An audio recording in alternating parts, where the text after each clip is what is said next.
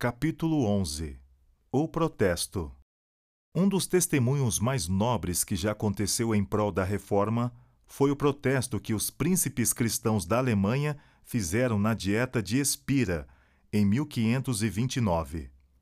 A coragem e a firmeza desses homens resultaram na liberdade de consciência das gerações seguintes e deram à Igreja Reformada o nome de protestante.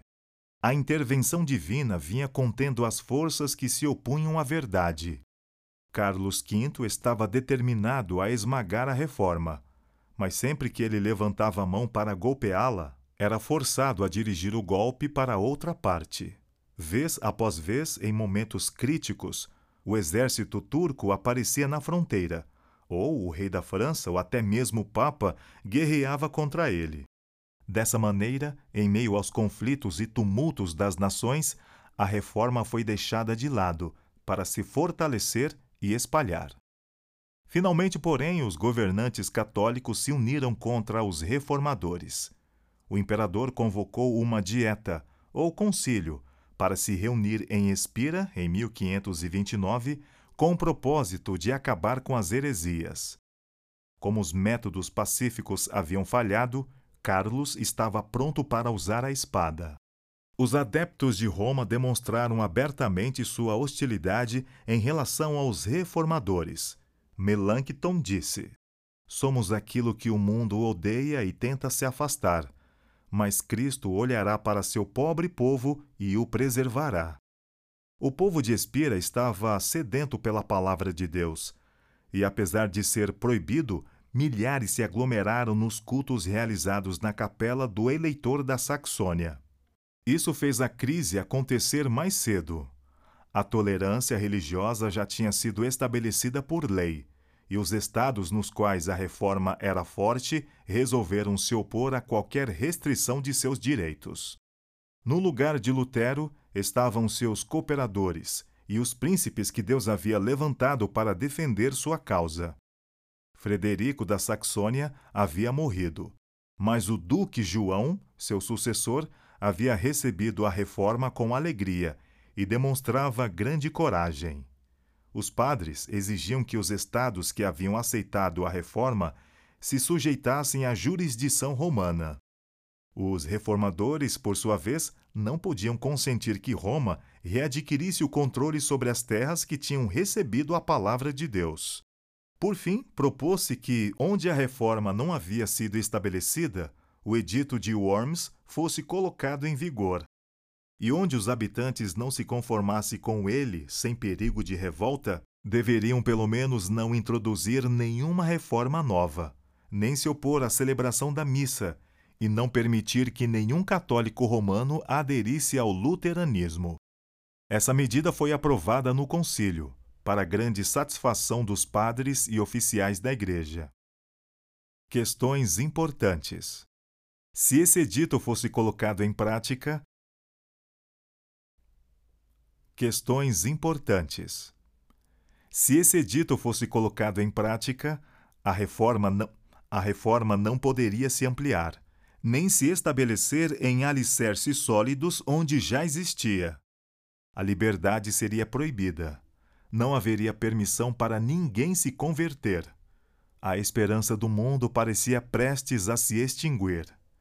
Os evangélicos olhavam uns para os outros com grande desânimo. O que podemos fazer? Os líderes da reforma devem se sujeitar e aceitar o edito? Os príncipes luteranos receberam a garantia do livre exercício de sua religião. O mesmo privilégio foi estendido a todos os seus súditos que haviam aceitado os pontos de vista reformados antes da aprovação do edito. Isso não deveria satisfazê-los? Felizmente, eles olhavam para o princípio sobre o qual esse acordo se baseava e agiram pela fé. Qual era o princípio? Era o direito de Roma de forçar a consciência e proibir o livre estudo. Mas eles e seus súditos protestantes não desfrutariam liberdade religiosa? Sim, mas como um favor especialmente concedido no acordo, não como direito.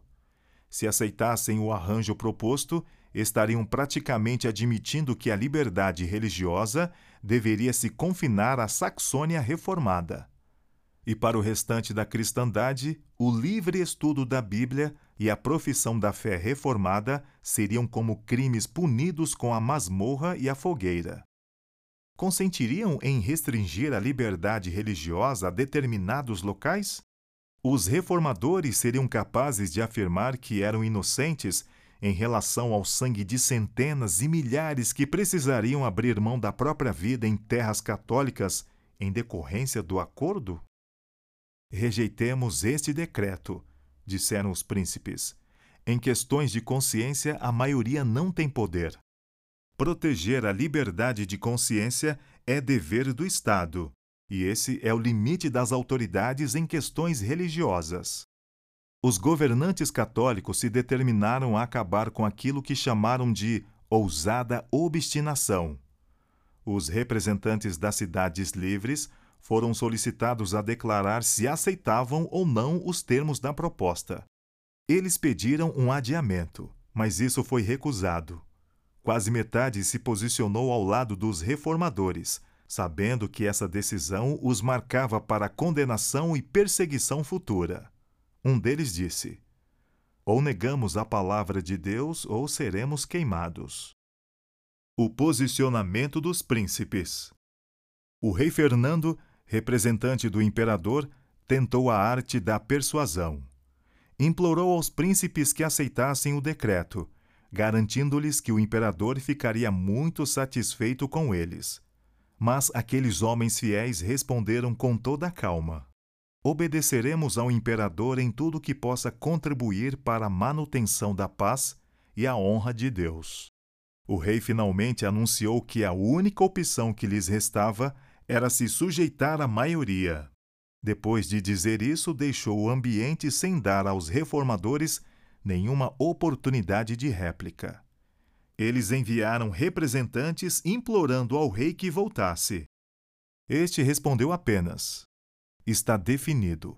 A submissão é a única alternativa. O Partido Imperial acreditava presunçosamente que a causa do imperador e do Papa era forte, ao passo que a posição dos reformadores era fraca. Se os reformadores dependessem somente do auxílio humano, de fato seriam tão impotentes quanto o lado católico supunha. Mas eles apelaram do relatório da dieta para a palavra de Deus e do imperador Carlos para Jesus Cristo, Rei dos Reis e Senhor dos Senhores.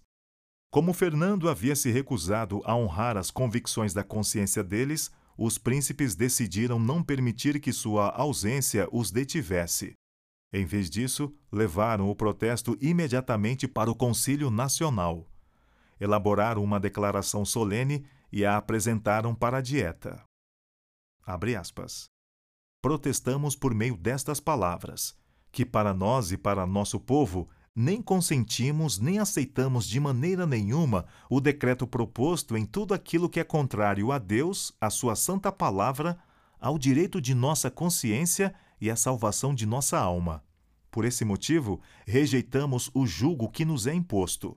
Ao mesmo tempo, esperamos que Sua Majestade Imperial se comporte em relação a nós como um príncipe cristão que ama Deus acima de todas as coisas e nos declaramos prontos para oferecer a Ele, bem como a vocês, graciosos nobres, todo o afeto e toda a obediência que correspondem ao nosso justo e legítimo dever. Fecha aspas. A maioria ficou espantada e alarmada pela ousadia dos protestantes. Dissensão, guerra e derramamento de sangue pareciam inevitáveis. Apesar disso, os reformadores confiando no braço onipotente de Deus, estavam cheios de coragem e firmeza. Os princípios contidos neste celebrado protesto constituem a própria essência do protestantismo. O protestantismo coloca o poder da consciência acima do governo e a autoridade da palavra de Deus acima da igreja visível. Diz, assim como os profetas e apóstolos: é preciso obedecer antes a Deus do que aos homens. Na presença da coroa de Carlos V, ele exalta a coroa de Jesus Cristo.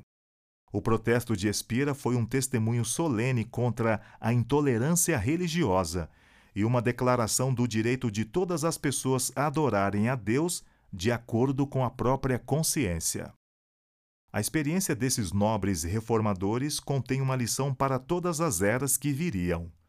Satanás continua se opondo às Escrituras como guia para a vida. As pessoas de nosso tempo necessitam retornar ao grande princípio protestante, a Bíblia e a Bíblia somente como regra de fé e do dever. Satanás ainda trabalha para destruir a liberdade religiosa.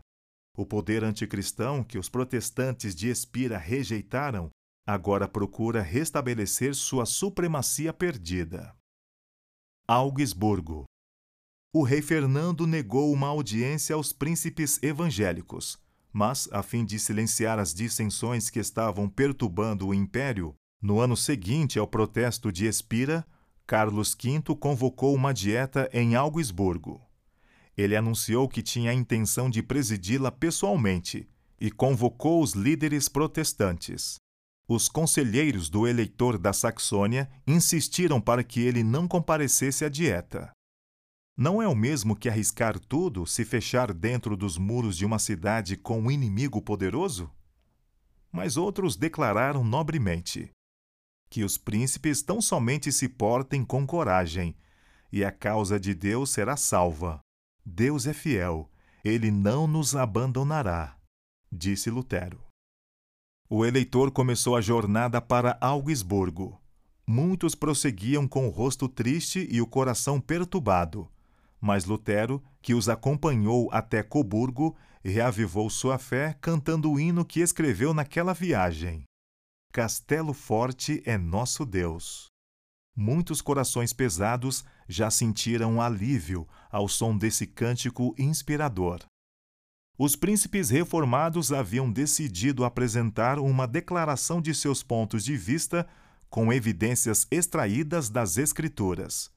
Confiaram a tarefa de prepará-la a Lutero, Melanchthon e seus companheiros.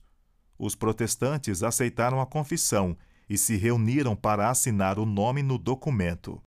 Os reformadores tomaram o cuidado de não misturar sua causa a questões políticas.